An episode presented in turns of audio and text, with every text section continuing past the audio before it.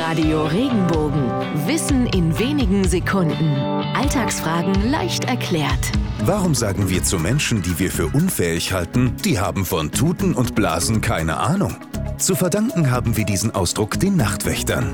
Ein Job, der früher weder gut bezahlt noch hoch angesehen war. Letztlich hatten die Männer nichts anderes zu tun, als nachts durch die Straßen zu laufen und etwa bei einem Feuer Alarm zu schlagen, indem sie ein Horn bliesen. Wer aber nicht mal einem Horn einen richtigen Ton entlocken konnte, wer also nicht mal die einfachste Aufgabe schaffte, der hatte eben schon damals von Tuten und Blasen keine Ahnung.